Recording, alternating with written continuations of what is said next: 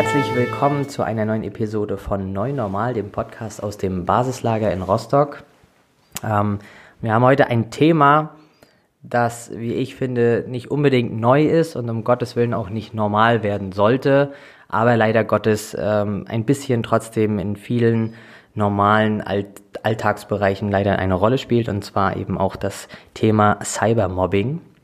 Und dafür habe ich einen ganz, ganz tollen und spannenden Gast äh, bei mir, die da auch sehr ähm, viel Einblicke haben kann und auch viel ähm, uns mit an die Hand geben kann. Und das ist ähm, die Rechtsanwältin Frau Stückmann aus Rostock. Schön, dass Sie da sind. Hallo. Ja, herzlichen Dank. Schönen Tag, Herr Jagusch.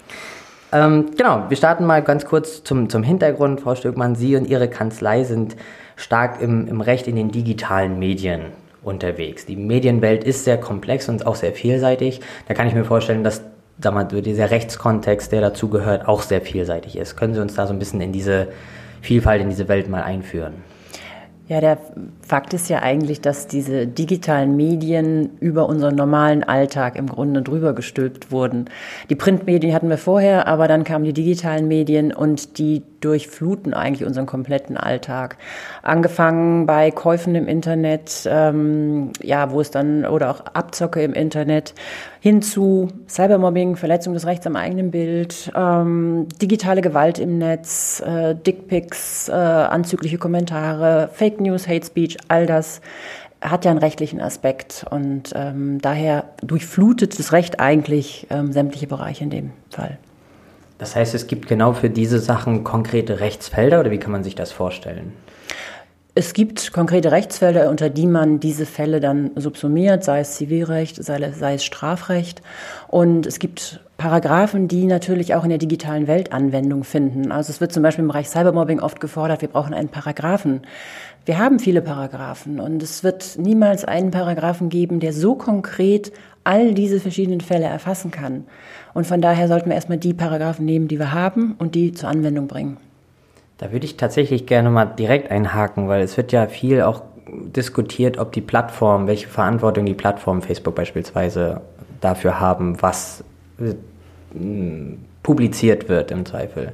Ähm, jetzt sagen Sie, es gibt ja irgendwelche rechtlichen Frameworks, die irgendwie eine gewisse Definition oder, oder rechtlichen Rahmen dafür bieten.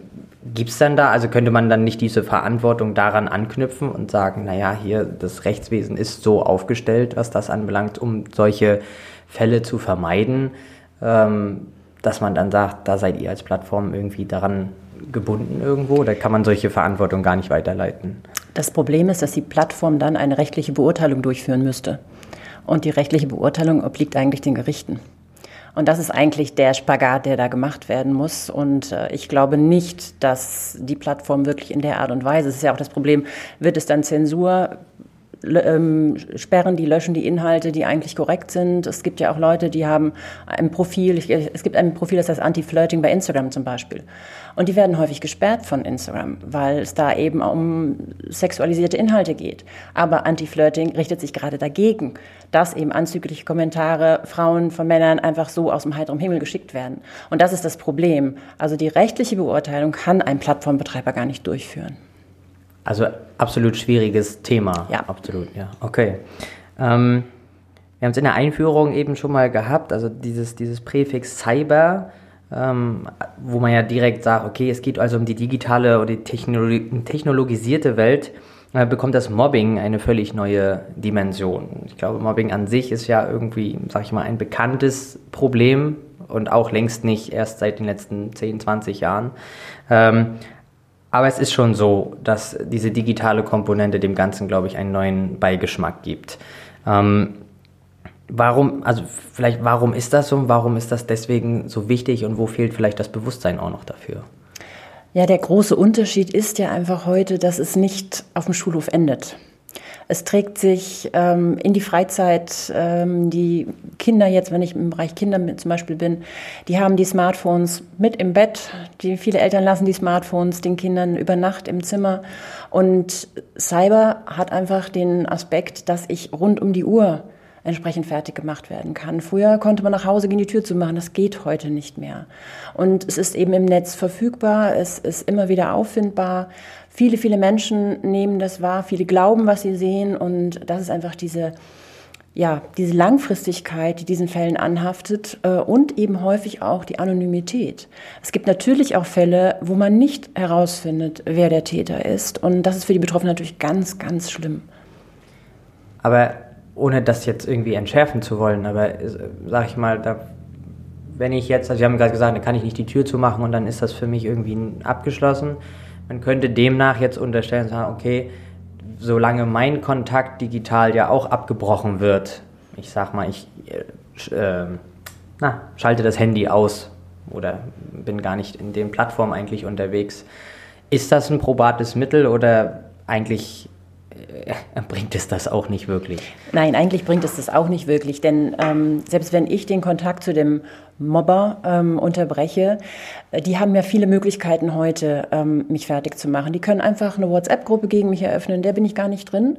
Aber das, was in der Gruppe passiert, trägt sich natürlich raus und dann wird gelacht, dann wird ähm, jemand dumm angeguckt. Also das reicht nicht, jemanden zu blockieren oder auch diese Plattform nicht mehr zu benutzen.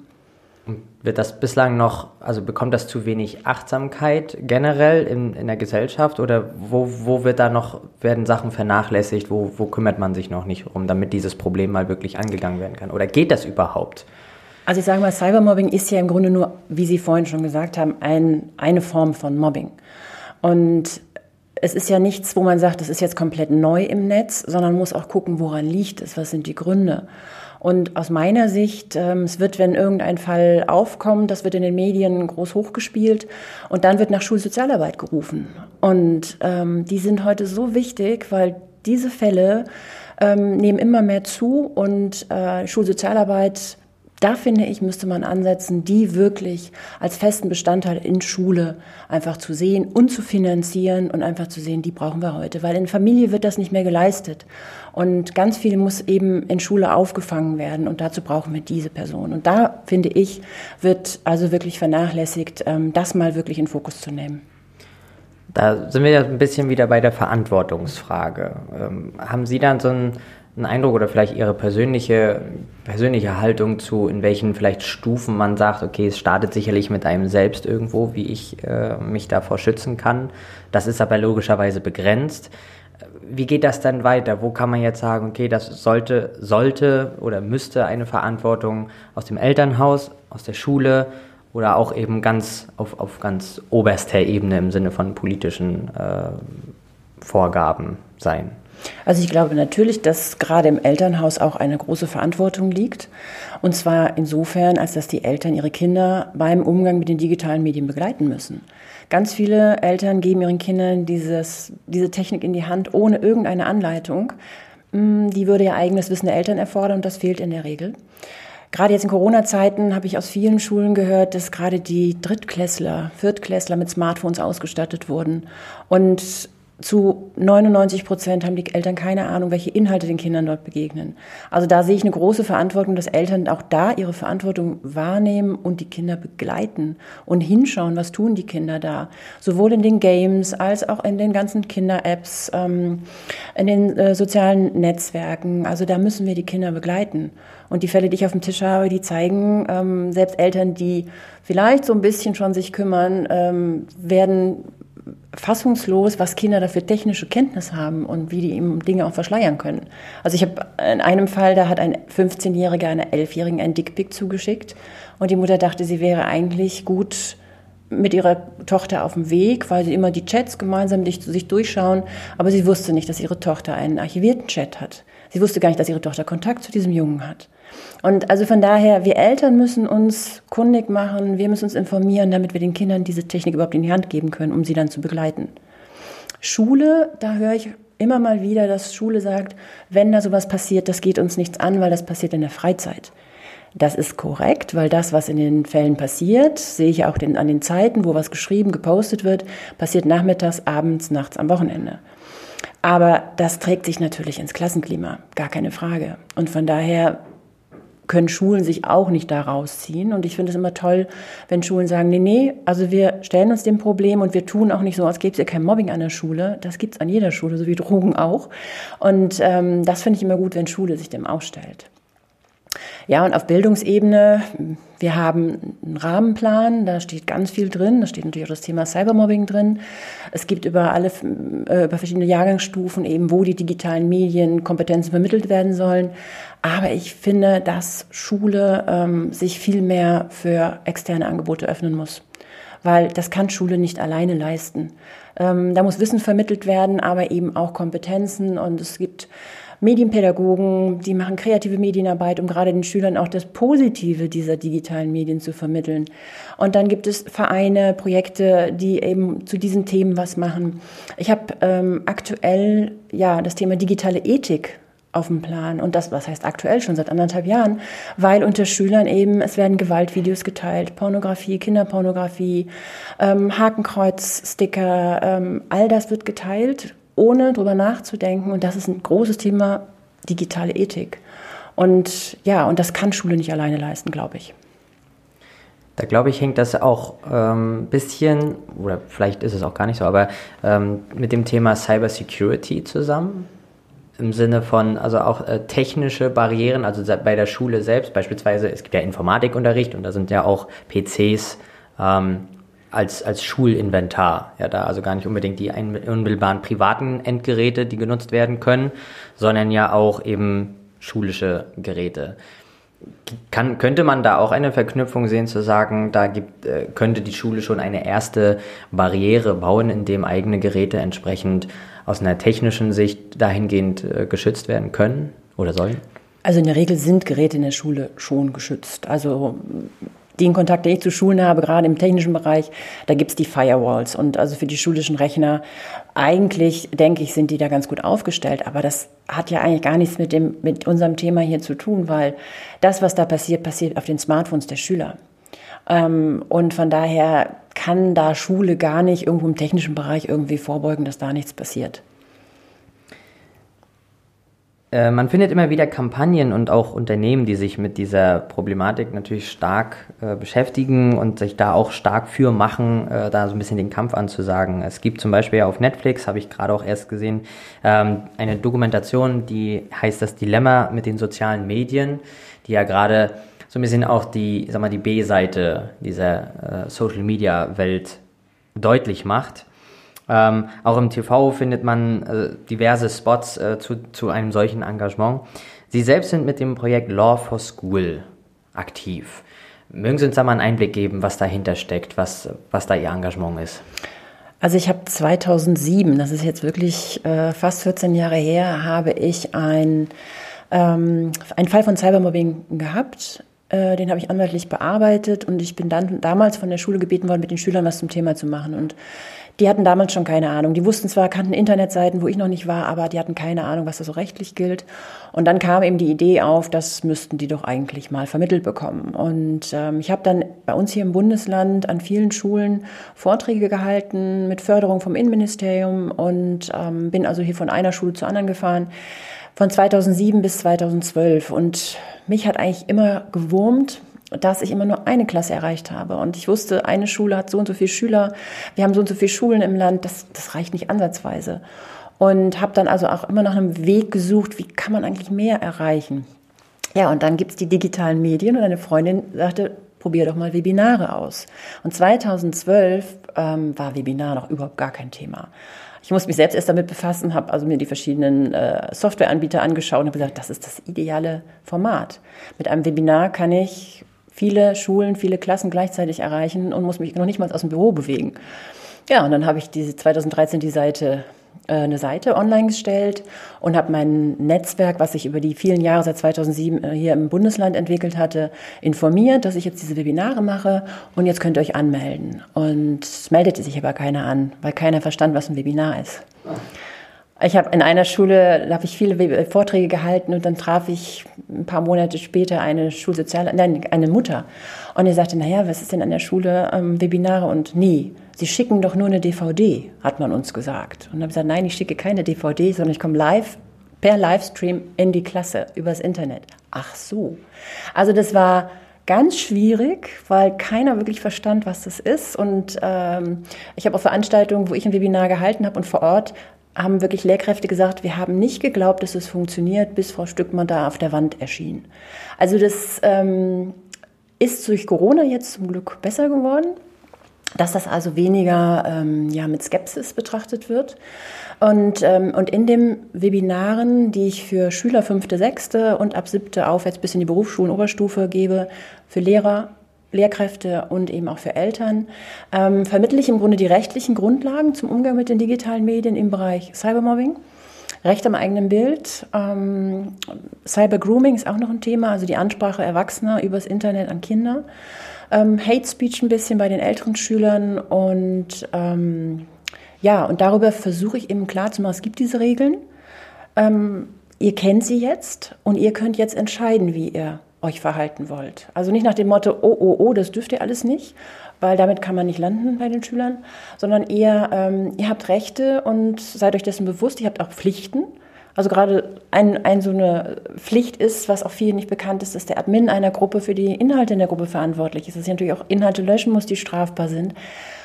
Und dann entscheiden Klassen plötzlich, ach, dann wollen wir gar keine Klassen-WhatsApp-Gruppe mehr haben, weil keiner will die Verantwortung übernehmen. Also im Grunde das Wissen vermitteln, um dann den Schülern ähm, die Entscheidung selbst zu überlassen. Das ist im Grunde Sinn und Zweck des Projektes und es wird bundesweit genutzt. Also ich habe wirklich Schulen von Flensburg bis Freiburg dabei, auch schon deutsche Schulen im Ausland dabei gehabt. Und das Feedback der Schüler, der Lehrkräfte, der Eltern ist einfach sehr gut, weil sie einfach sagen, das haben wir so nicht gewusst. Und es ist einfach so ein rechtliches Grundhandwerkszeug, was uns vermittelt wird. Ja, und darum geht's. Ich glaube, das ist auch vielleicht genau der, der Kniff dabei. Einerseits wirklich den Weg zu nutzen, den es ja betrifft, sprich den digitalen.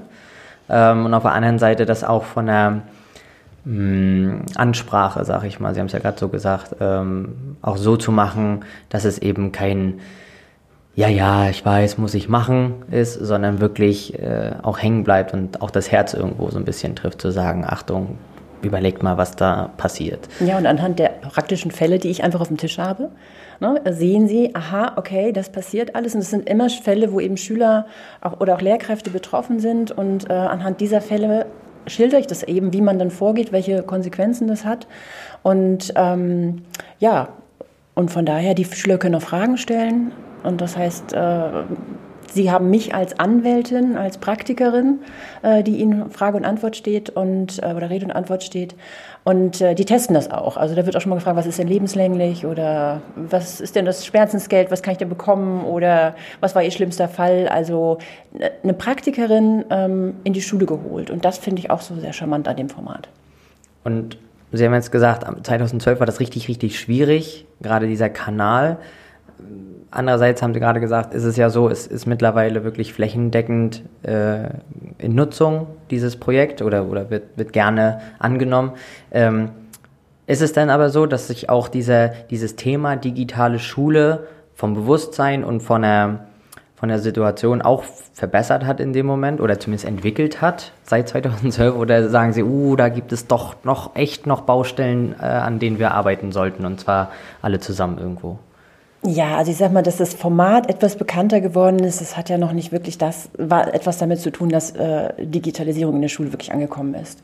Ähm, ich habe das jetzt in Corona-Zeiten auch gesehen, äh, mir auch Webinare von vielen äh, zu verschiedenen Themen angeschaut es geht ja gar nicht nur darum zu sagen, der Lehrer oder die Lehrerin machen jetzt einen Unterricht, äh, sie stellen sich vor die Kamera und dann wird der Unterricht dort erzählt.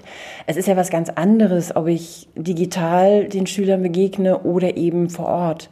Und von daher ist es allein schon hier der Schritt vor die Kamera.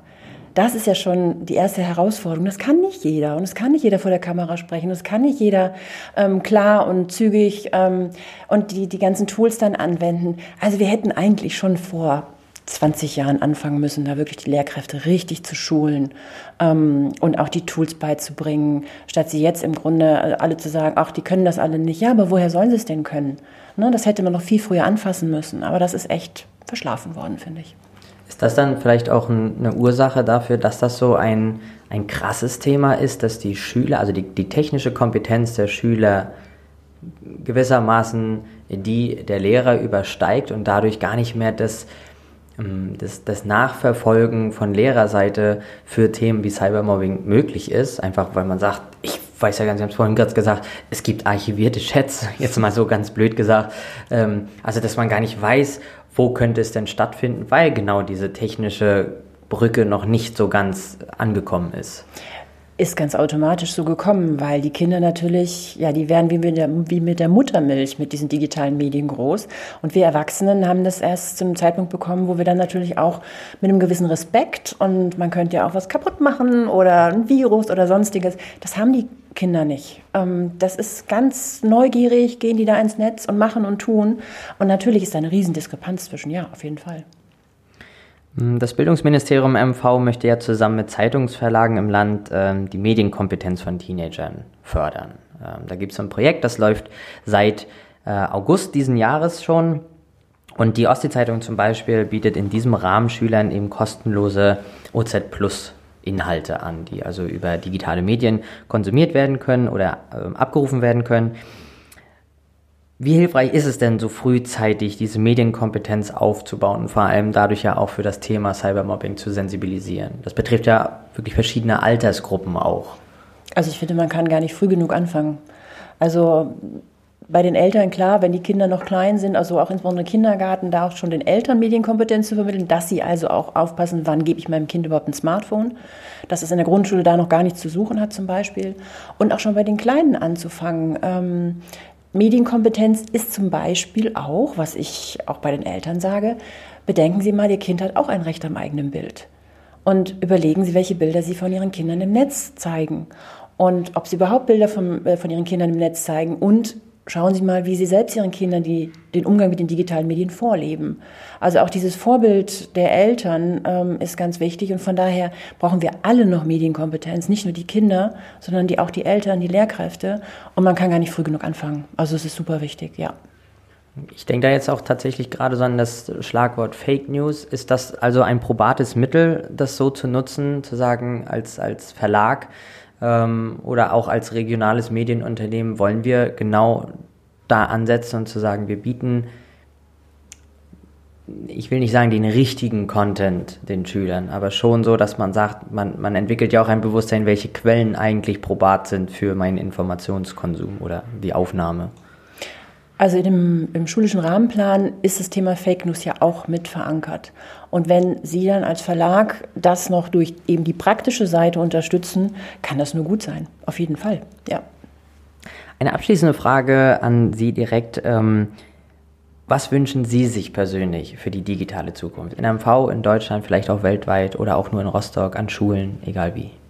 Also ich wünsche mir ein respektvolles, wertschätzendes Miteinander auch in den digitalen Medien das, was abläuft im Moment, ähm, sei es Hate Speech, sei es, was Frauen sich gefallen lassen müssen äh, in der digitalen Welt, äh, angefangen eben von den Dickpics über Kommentare, ähm, die unter die Gürtellinie gehen und einfach die Frau zum Sexobjekt abstempeln.